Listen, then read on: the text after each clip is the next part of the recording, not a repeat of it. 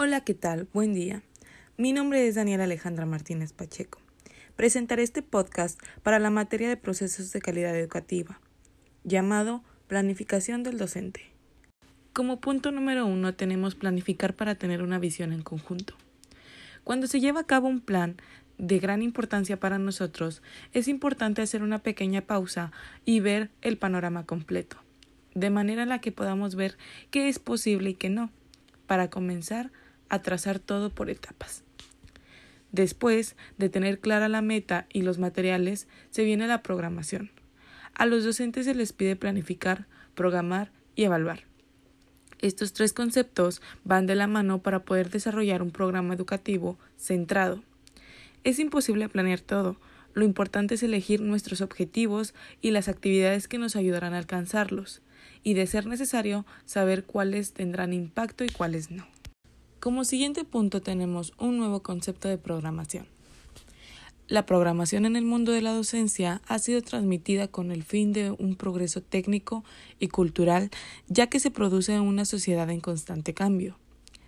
Existe la programación en cascada, la cual tiene como finalidad cubrir todas las necesidades de manera efectiva. Para que ésta se lleve a cabo, debe ser dividida entre personas que se encargarán de un área en específico. Para poder programar algo, se debe considerar todas las características cuantitativas y cualitativas referente al tema central. En esto existen tres aptitudes en un profesor ante la programación. El ejecutor de planes se prepara con una programación para un tipo de alumnado. Se mueve a un ritmo constante. El improvisador no se adapta a una programación y sus decisiones no tienen orden. El último es el planificador. Responde a una diversidad de alumnado y decide aplicar el proyecto tal cual. Punto de partida para la programación eficaz. En los niveles de educación inicial, los profesores programan las actividades del aula y en una elaboración de un proyecto curricular de etapa. Una programación didáctica puede constar de justificación teórica, que es exponer los objetivos a lograr, contextualización, el contexto definido en el, en el entorno sociocultural en la que se desarrollará la actividad, objetivos, es a dónde se quiere llegar, contenidos, concretar qué, cómo y cuándo se va a llevar la metodología, cuáles son los recursos y las actividades. Es responsabilidad del maestro escoger la materia y los materiales que se necesitarán. Los criterios e instrumentos de evaluación son los aspectos que se consideran para evaluar y cuál será la herramienta de evaluación. Atención a la diversidad y las necesidades educativas especiales. Adaptaciones poco significativas. El profesor adapta el método y el ritmo de aprendizaje según lo necesite el alumno. Adaptaciones significativas suponen modificar o suprimir contenidos y criterios de evaluación.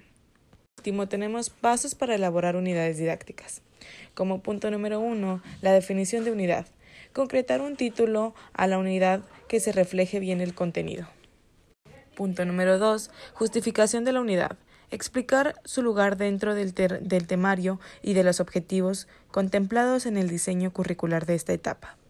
Punto número 3. Establecer los conocimientos previos necesarios, detallar los contenidos previos requeridos para asimilar esta unidad didáctica. Punto número 4. Formular los objetivos a alcanzar. Se exponen de forma clara y explícita, evitando formular genéricas. Al definir y enunciar los objetivos, se concretan objetivos generales ya formulados. Como punto número 5 tenemos definir los contenidos básicos, saber con antelación lo que es básico en el área o en la asignatura, nos permite decidir el tiempo en el que vamos a dedicarle. Punto número 6. Seleccionar y formular las actividades. El profesor decide qué actividades realizar para lograr dichos objetivos.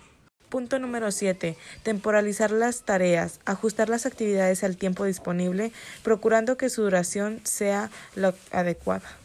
Último punto tenemos el punto número 8, establecer los criterios de evaluación. Habitualmente se refiere a la unidad, pero hay casos en los que es recomendable tener en cuenta periodos más largos. Eso no significa distanciar mucho las formas de evaluar. La evaluación se debe hacer de modo continuo, de forma que separemos en cada momento la situación del alumno y le prestemos la ayuda que pueda requerir. Funciona mucho la materia a evaluar tiene inconvenientes. También los tiene realizar exámenes distantes temporalmente. Cuando mayor sea la edad de los alumnos, más espaciados pueden ser los exámenes. Eso permite alcanzar la visión de un conjunto en toda la materia.